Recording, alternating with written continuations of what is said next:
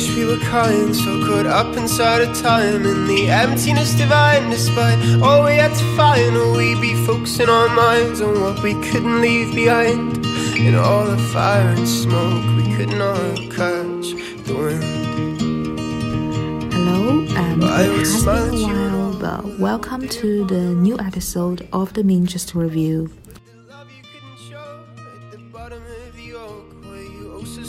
Spoke. Though we've been lucky all our lives, we'll never catch the wind. In this episode, I will be talking about a film called Departure.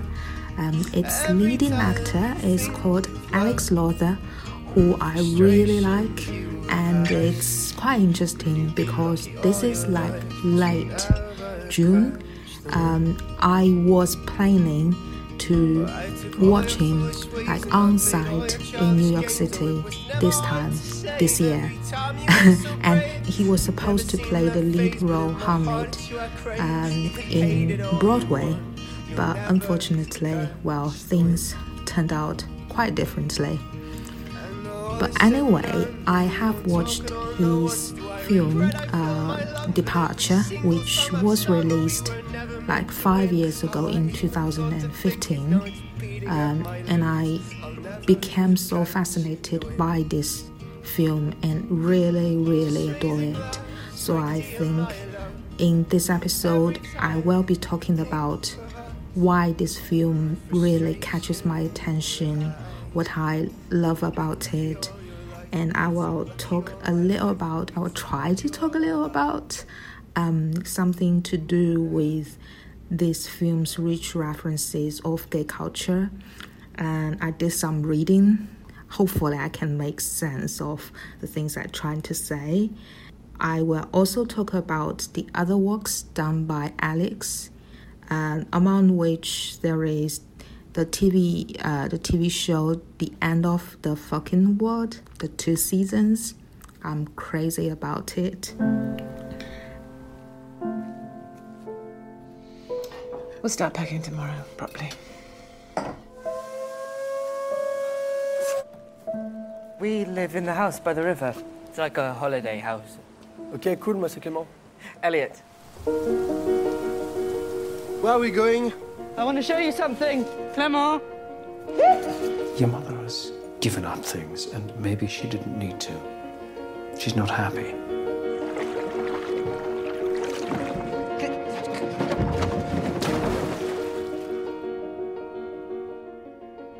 What's happening?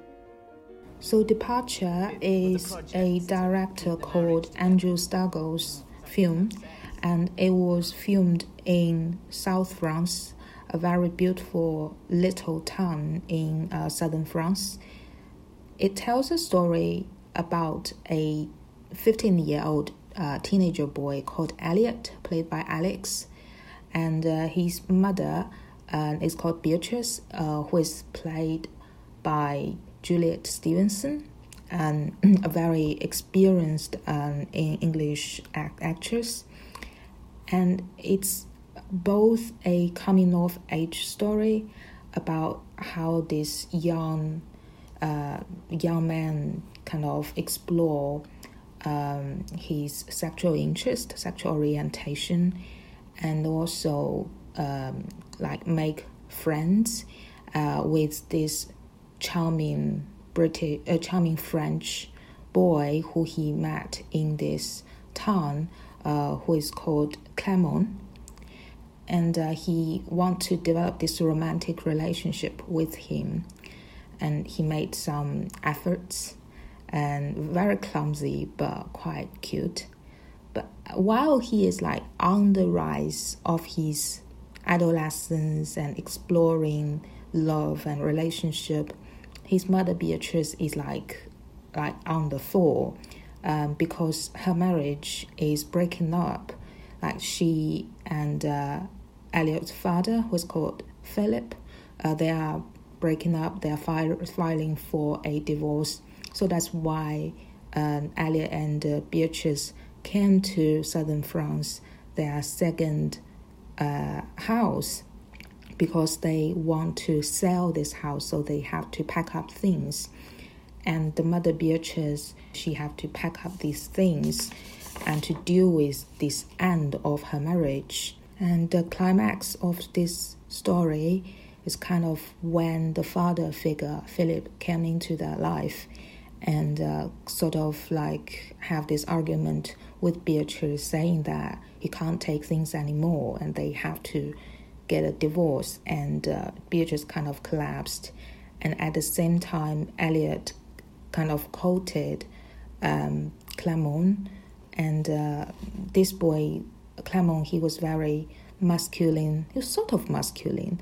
And uh, he like repairs motorbike and stuffs but he has got a somewhat sad background family story that her mother was uh, is very ill in Paris. So he was sent by his father to countryside to stay with his aunt. Elliot he is this very soft spoken English boy um, very literate because he liked reading and he wanted to be a poet. Therefore, some of his lines have been quite interesting and quite at once childish but also romantic and quite loving. And he's such a romantic figure. Um, so the other thing is about this film which made it so unique is its beautiful cinematography like it's so gorgeous to look at Mm, and uh, interestingly, uh, some things that I have read from the interviews are that actually there is a this place, this town is really exist, and all these actions took place in this town, in this specific summer house. Um, that means the cast they don't have to move around. They don't have to uh, shoot in different places of probably different countries, so they can just immerse in this environment. And also, very interesting because Alex asked to sleep in his bedroom uh, of the set because it's an actual bedroom but it's kind of crazy because there is no heating and they said you will get cold but he insists and so so so as to get this feeling of like actually living in this very lovely countryside house. And the other feature about this film is that some of the shoots, some of the episodes are quite like fantasy like, which means there are parts where things don't actually happen. It's like in the mind, in the head of Elliot, and he kind of imagined himself Mm, become, say, Saint Sebastian, and he had this imagined image or scenario uh, in his mind. And there was one episode where uh, he was really sad because his parents are getting a divorce and his mother are like in this very low mood and Elliot like they used to be very close uh, the mother and the son, but because they're on such different life paths and undergoing this change in their life, they can't really communicate with each other. And there is this uh, moment where Alex went back to his bedroom. There are leaves, like literal autumn leaves, falling from the roof. Because this film was set in autumn, and be, yes, so there, therefore the film's title is called Departure. It kind of symbolizes the change of season, the change of life, say from summer to autumn. So it's it's like visually and also like audioly, it's a very pleasant film. Glass, my dear, my love every time you think of love and the frustration you will hide. And you've been lucky all your life, but you'll never catch the wind. So I will talk about the things that really draws my attention. Um, firstly, is how like in two places, uh, it's obvious that this film just breaks the mold. Say the film's kind of uh, surpasses my expectation of this so-called coming of age uh, gay teenager stories. The part is one of the part is when the mother and the father have this argument, and it's it becomes obvious that although the mother figure Beatrice, she is very sad and I, I wouldn't say she's hysterical, but she cries sometimes and she breaks things up, breaks glasses. But it becomes obvious it's the father figure who is like the bad guy. And there is two dialogues which is very fascinating. There is one when the father was having a dialogue, a conversation with Elliot, and he said, "Your mother has to give up a lot of things, and she, uh, which she doesn't need to, and she's not happy, etc." And because Elliot is so sensitive, he just immediately questions his father, Are you talking about mother? And he said, No. and uh, there is another moment when the family was sitting in front of the table and they are having this very awkward uh, conversation.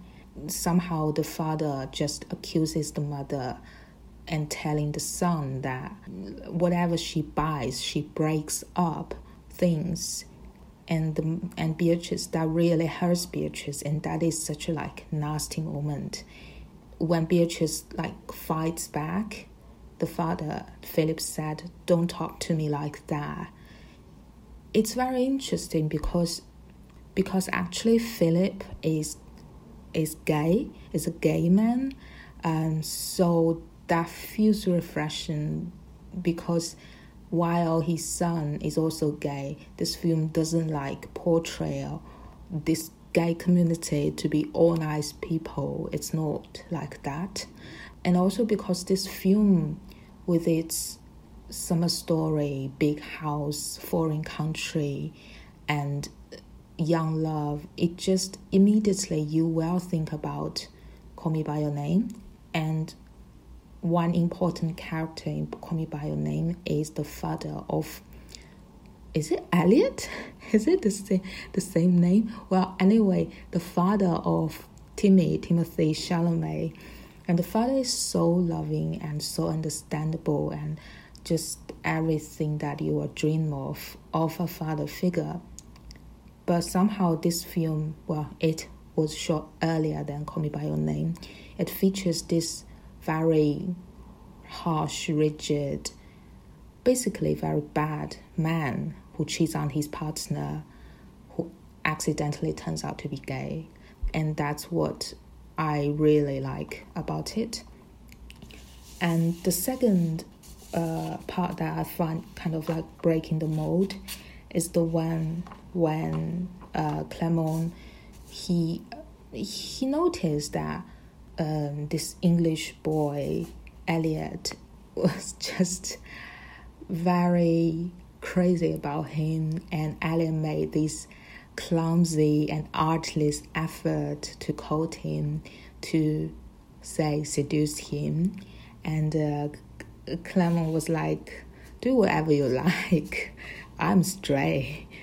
And there is one moment when they are in the like plaza, and uh, uh, Clement said to him like in France in French, he said, "You are a bit queer, you know." And uh, uh, Elliot, his French is not very good. He said, "What?" And uh, then Clement said, "Oh, well, never mind. It's just like jargon. It's it's not important." But but that doesn't stop him from being very friendly towards Elliot.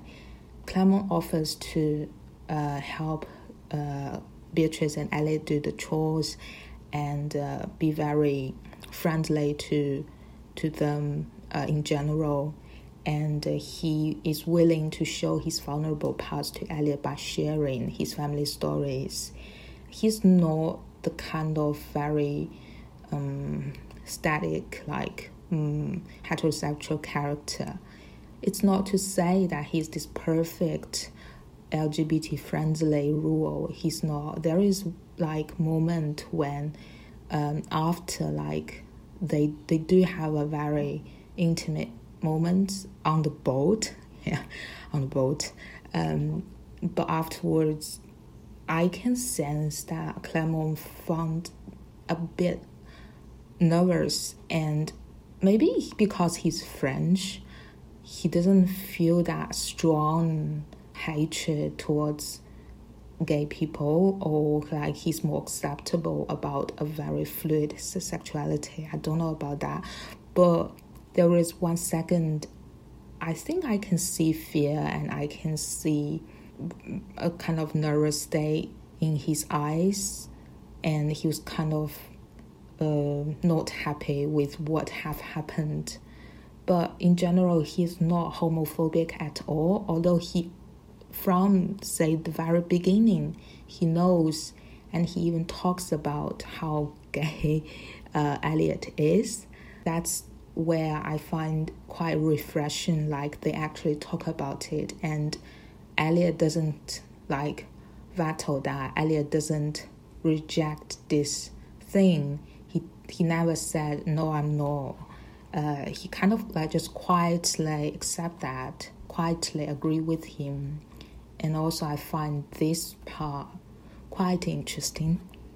So departure, as I have said, is an easy reminder of Call Me by Your Name, but um, when talking about his inspirations, one of them he mentioned very interestingly is called My Summer of Love, which is one of the very first uh, gay themed movie that I have watched. It's like so early. I think I have watched it in a very low definition because I love, I just love Emily Blunt. and uh, Emily Blunt, um, the other character who plays the lover of Emily, was supposed to play Emily Bronte in a biopic, which never happened. And uh, the other films that the, the directors had mentioned included uh, Love Actually, where he said the performance by Emma Thompson as a wife, this anxiety and the sadness uh, portrayed by Emma Thompson is very, very good. And he wanted to kind of recreate with Juliet Stevenson in the character Beatrice. And I think he kind of did that because Beatrice, as a supporting role, she does have her storyline, which is very good. As the director said, he thinks that this whole story is not really about Elliot and Clement, but about Elliot and her mo- and his mother, and how Clement sort of like facilitate or I don't know, help to develop the help to um, rebuild the parent-child relationship between Beatrice and Alex. There are some scenes uh, where Alex and Clement fight with each other, which I really enjoy. And there is like one some one of the last scenes of them together was on the lawn, but it was like in sunset, and they have this huge fight, like non-verbal fight. And it's on the lawn. It, it somehow reminds me. It's it as if it is paid a homage to Maurice. Like Maurice had this famous lawn um, scene, and uh, there are a lot of under the water scene featuring uh, featuring Alex. Um, he mysteriously kind of drowning in the water, like people have no idea what is happening. And it appears in the beginning of the film and at the end of the film, which is like personally is so so interesting and so, so interesting for me because it reminds me of affinity. Um, like in affinity, in the beginning and the end, there is like like the girls are in the water. As I have said before, there are a lot of rich references of gay culture, like in my opinion, in this film. And to quote Andrew Steggall's words, he said what he want the audience to take from this film is that they can recognize something and uh, I think these references is what I find really recognizable and almost from the beginning of the story when I see Alex kissing himself on the mirror I just I'm like wow that's a gay movie. Like wow that's a very prominent reference of homosexuality. And I begin to see more and more references apart from kissing himself and there is a lot of water and river and therefore reflection and of gazing at uh, an endeared figure. And there is like mirror. They're all for me strong uh, indications of gay culture or metaphors of uh, uh, LGBT film. And then I kind of ask myself these metaphors, these images, these sequences, why they are related to gay culture, why they remind me of uh, heterosexual people. So, what is the relationship between uh, mythology and metaphor and gay culture? And I did some reading. I went to JSTOR and find some essays and this is what I find.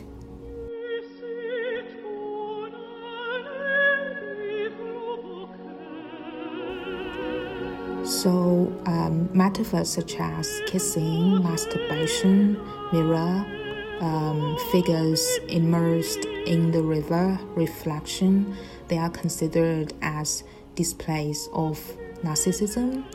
And according to a chapter of a book uh, I will quote it here. It said, Not all narcissists were thought to be homosexual, but it was long and analytic and popular commonplace that all homosexuals were by definition narcissists. And this was so in the most concrete of terms. Narcissism, bracket, self love, was seen as a form of autoeroticism, bracket, sexual self love so, as in terms of this film, the director has mentioned that the uh, Metamorphosis by Ovid, the, this mythology book, uh, is a big influence, has a big influence on the film. It the Metamorphosis is very much about like the transformation or the change happening in the woods, and it was kind of recreated in the film that kind of Alex undergoes this transformation or evolution in the beautiful woods of southern France. And talking about Ovid's metamorphosis, um, it is basically the source of the myth of Narcissus. And uh, this idea of narcissism or Narcissus um, can also be found by the one of the uh, uh OST, which is from a Slavic folklore, uh, which is called Rusalka, and it is this prominent um, background music of this film. According to Wikipedia, the Rusalka is a female entity, often malicious towards mankind and frequently associated with water. So basically, it is a nymph in water, in river, and uh, this and this opera tells a story about how a prince was attacked, was attracted by a nymph in the river, and the nymph, nymph in return really like falls in love with the prince and decides to give up her identity and to give up her well ability to be a nymph to in order to be with the prince so she has sacrificed a lot, but eventually, I think it's a tragic story, and it's very much the stories about Narcissus, uh, who also fall in love with what he see in the river, which is actually the reflection of himself. According to another essay, um, in which the writer has summarized some traits or characteristics of the so-called narcissism, Narcissus in the Ovidian myth. Character traits include uh, like for a narcissist person, they are indifferent to otherness and they kind of they are confused. They cannot tell the difference between the real and the imagined and also they are insufficiently concerned with the real world, but they also grow to uh, realize that what they see is not in fact real and they kind of see their fate as being attracted by their own reflection as a punishment. So about like four traits. And if we go back to the film we'll see a lot of parallels here because as a teenager boy uh, who is kind of very self-absorbed um, and have this a bit difficult relationship with his mother. Elliot, he is kind of indifferent to the concerns of his mother, and there are these literal uh, scenes where he imagine imagine like Saint Sebastian and fallen leaves. As a reviewer had pointed out, there are two moments where like when he was um, with he when he was with Clement and Clement kind of play a trick on him by disappearing suddenly. One time in the woods, the other time on the boat or on the uh, yeah on the boat, and he uh, just dived into the river and somehow kept um, and somehow kept underwater for a long time and really make uh, Elliot very, very anxious. And that writer, that reviewer pointed out that Elliot was in fact like his inner, his deeper anxiety is Clement is all but an imagination, and he fears so much that Clement will just disappear. And uh, it was as if Clement is a reflection that he looks at. It's not he's not actual an actual person. He's not substantial.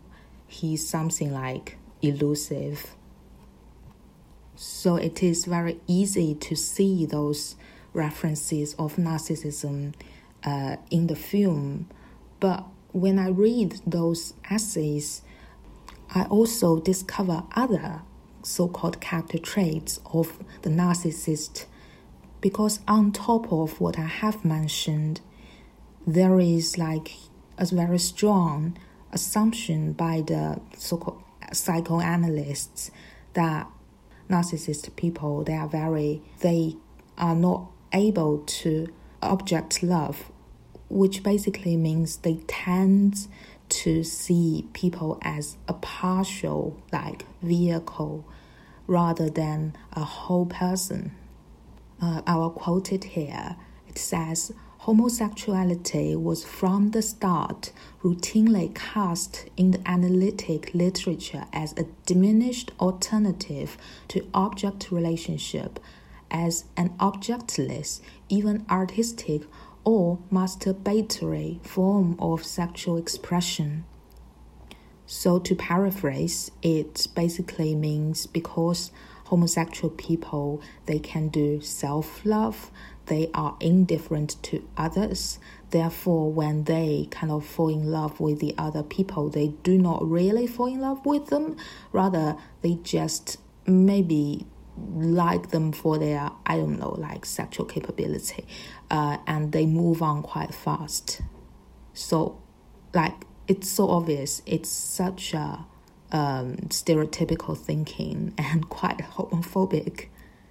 So, indeed, the essay went on to point out that actually self love is is very is like a very universal thing, both applied to heterosexual and homosexual.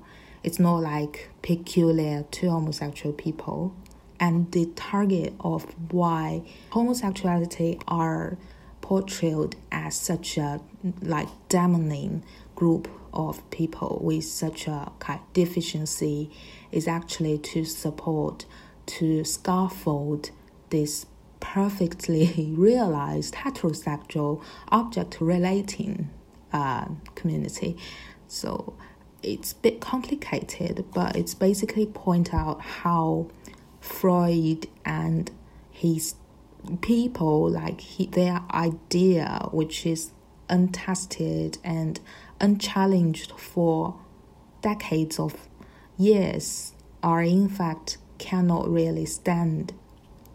So at the end of this essay, um, the writers beautifully put that homosexuality and narcissism they are both forms of self-love.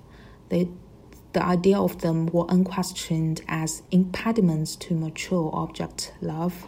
It would take the normalization of self-love under the rubric of healthy narcissism and its ally, self-esteem. The transformation of love of self from impediment to love of the other to the very condition of the same to unsettle this truism. So, in other words, it just means self love, like we all do self love, and self love is actually very much about self esteem, and like we shouldn't be afraid of that, and we should like embrace the idea of self love. And this essay really made me thinking because these obvious metaphors, when I when I look at them for the first time, I immediately think of narcissism and gay culture, and I like subconsciously link narcissism with heterosexuality. But this essay questions the linkage between narcissism and homosexuality. And if we go back to the film itself, I think it is so interesting because when I look at Elliot, I don't really see like him only as a gay teenager. I also see him just as a teenager, just as a young boy. And the fact that his narcissist acts like being indifferent to his mother's feelings or um, cannot separate the real from the imagined and are not concerned with the real. If I think them twice, and even the scenarios where he, you know, masturbate in the morning while kissing himself um, on the mirror, quite unhygienic. But anyways, it's not peculiar to his gayness. It's also like maybe we all do when we were young. It's very common for young people or for everyone to do so? Andrew, the director, had said in interviews that the, this film opens with the narcissist uh, image of Elliot in the mirror and then finally sees him entering the reflective surface of the reservoir when he has overcome his narcissism. I think it's very interesting because, for one, the director um, acknowledge that he intentionally builds in these metaphors of narcissism, but it's important to see he doesn't uh, he doesn't just link narcissism with with Elliot's gayness, and I think we as audience also need to refrain from this very automatic thinking that narcissism is just about gayness. And the end when uh, Elliot overcome his narcissism, obviously he didn't do that in order to break away with his sexual orientation. He is still a gay young man.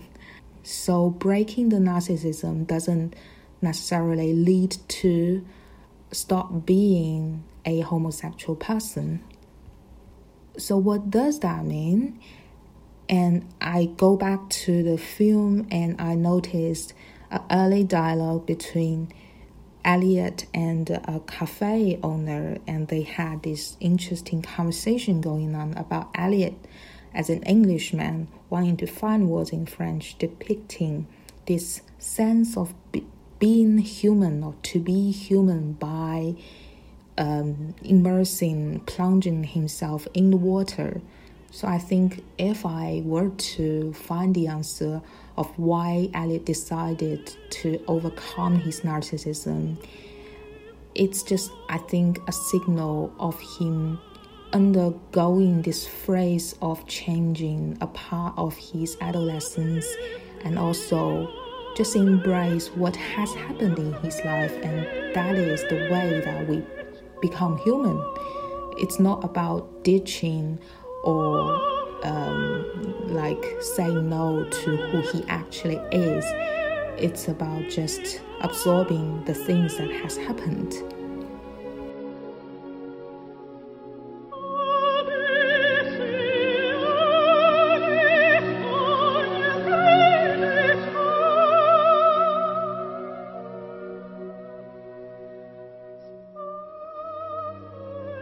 Now I'd like to talk about the other works by Alex Lawther, which should be much more interesting than what I have just discussed. And so the debut work by Alex happened in 2011. It is a theater play written by the great great David Hale, uh, which is called South Downs. Alex played a leading role and a boy, a very uh, intellectual boy from a public school, who also, uh, I think, is kind of like feels very isolated and uh, feels quite lonely and unhappy in this, you know, ridiculous public school system of the UK. And what really draws my attention is that uh, the one plays his mom, I think, is the wonderful Anna Chancellor um, in 2014, a film called X plus Y um, also features Alex as a supporting role. Its leading role is Asa Butterfield, and also Alex works with Sally Hawkins in this film. And he has mentioned uh, multiple times that he really, really admires Sally Hawkins, and that's one of the reasons that I really admire him. Uh, on, in the same year, he also uh, appears in this great, um, very famous film called The Imitation Game. Yes, that is the Alan Turing one. He played the young Turing, and it is such a memorable film for me because I watched it twice, and the second time I watched it, uh, during Shanghai International Film Festival in the movie theater.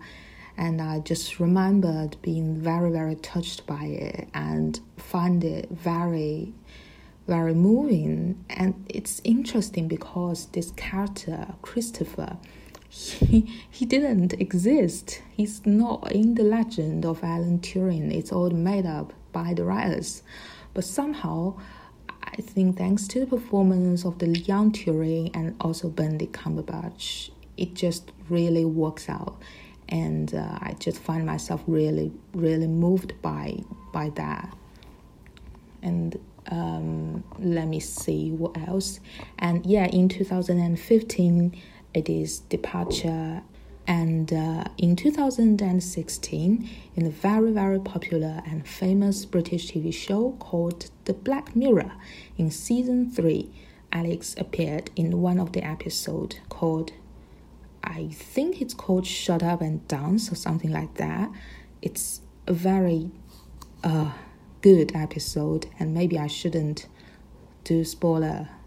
Yeah, I wouldn't, but Alex played a person that is very pathetic and quite mysterious and the person has to do a lot of things that he wouldn't do and in one occasion he has to rob a bank but he's like this kind of like weak english young man in his early 20s is like pretending to have a gun and to shout at others in the bank and he's more terrified than the staffs which is hilarious and also quite terrifying.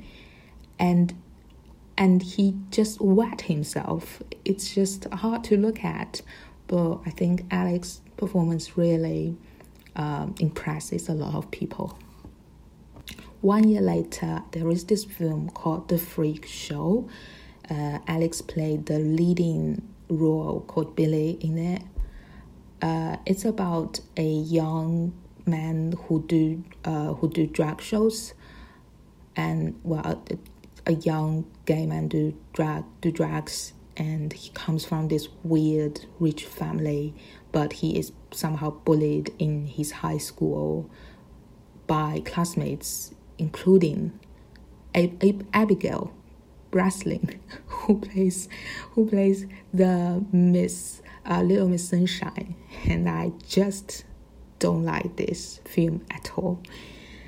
I am very interested in LGBT themed artworks uh, in any forms.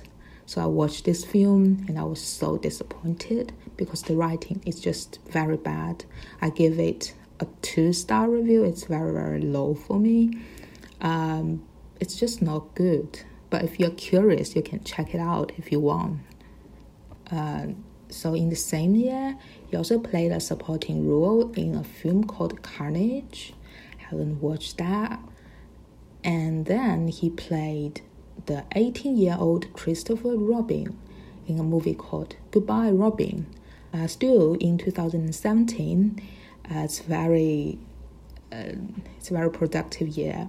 He worked with Martin Freeman in Ghost Story, Ghost Stories. Uh, I will definitely check this one out because I really like Martin Freeman, and yeah, it's gonna be interesting. And also in the same year, he played James in The End of the Fucking World season one. It is so good. It is just one of the best TV shows I've watched, and also it is very short.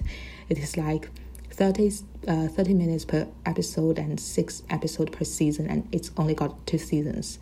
So yeah, it's just it's just amazing. And Alex played a psychopath, not really psychopath, not like uh, Villanelle type of psychopath, and you will you will develop you will um, you will like him, and uh, there is this amazing character development arc by this character and he, and Alex and Jessica, the leading uh, actress, they got great chemistry, and it is very raw and very stylistic, and great rhythms of great pace of narration. Everything just perfect. And then, oh, still the same year, he played a supporting role in the TV series Howard's End. Very interesting. Haven't watched that. Um, the next year, he played in a film called Old Boys. Mm, I checked the description. It's quite interesting. It's also uh, the background is also public school, like school background. And two years later, he was in the end of the fucking world season two. I was so moved to see he's coming back because this is a story that is based on a comic book, and the story actually really ended with the end of season one. So it is just miraculous that writers are able to write another season, and it is so good. And the supporting, not supporting, well, there are three leading characters now, and there is one called Naomi, uh, who is um African American girl, black girl, who's very good in it, and uh, yeah, like the second season actually got like higher rankings than the first one. First one's got like nine point one, and the second one got nine point two. That says something, right? Mm, and in this year, it was supposed to be like a short film by Alex and Ben Whishaw, which is really like I really look forward to watching it because Ben Whishaw, along with Sally Hawkins, they are the idols of Alex. Well, very good taste, Alex. Oh, did I? I just sorry, I just missed one.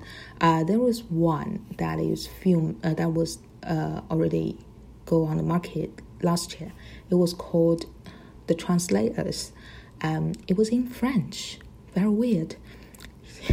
and uh, um, Alex played the English translator. Like uh, together he will work with the other translator from other countries on a project, and it is a thriller. Mm, so this year, maybe not this year, maybe next year, but there will be a film called The French Dispatch by Wes Anderson, and uh, Alex play a very small role in it.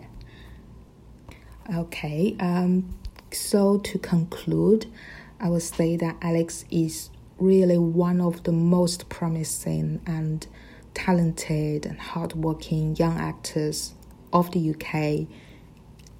He is truly versatile that you can see like the different um, characters that he chooses to play. They are not of the same style at all.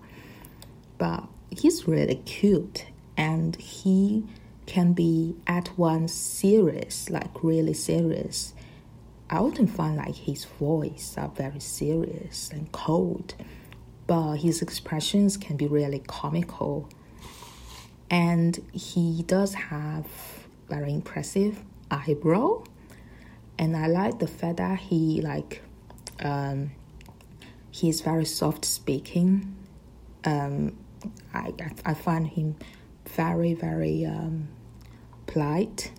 And another thing about him is that although he was born in 1995, very young, 25 years old, he does not have a public uh, social like SNS which is quite precious, and that really reminds me of Claire Foy, who I love.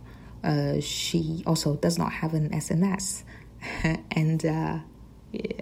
and uh, well, Claire Foy had once said that she would rather be seen as an actor than a star, and I think that really um, also applies to Alex. But I think he will be a star, definitely just like the success of Claire Foy, uh, he will be known by more audience. So, well, this is all for today's episode. I hope you enjoy it. Um, and do check that film out, Departure.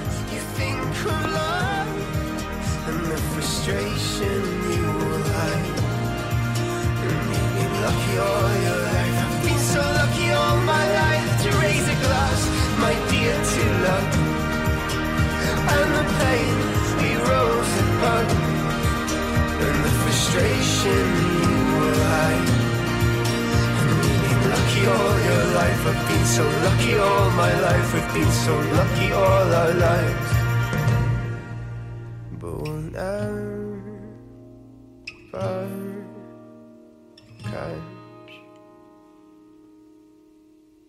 The wind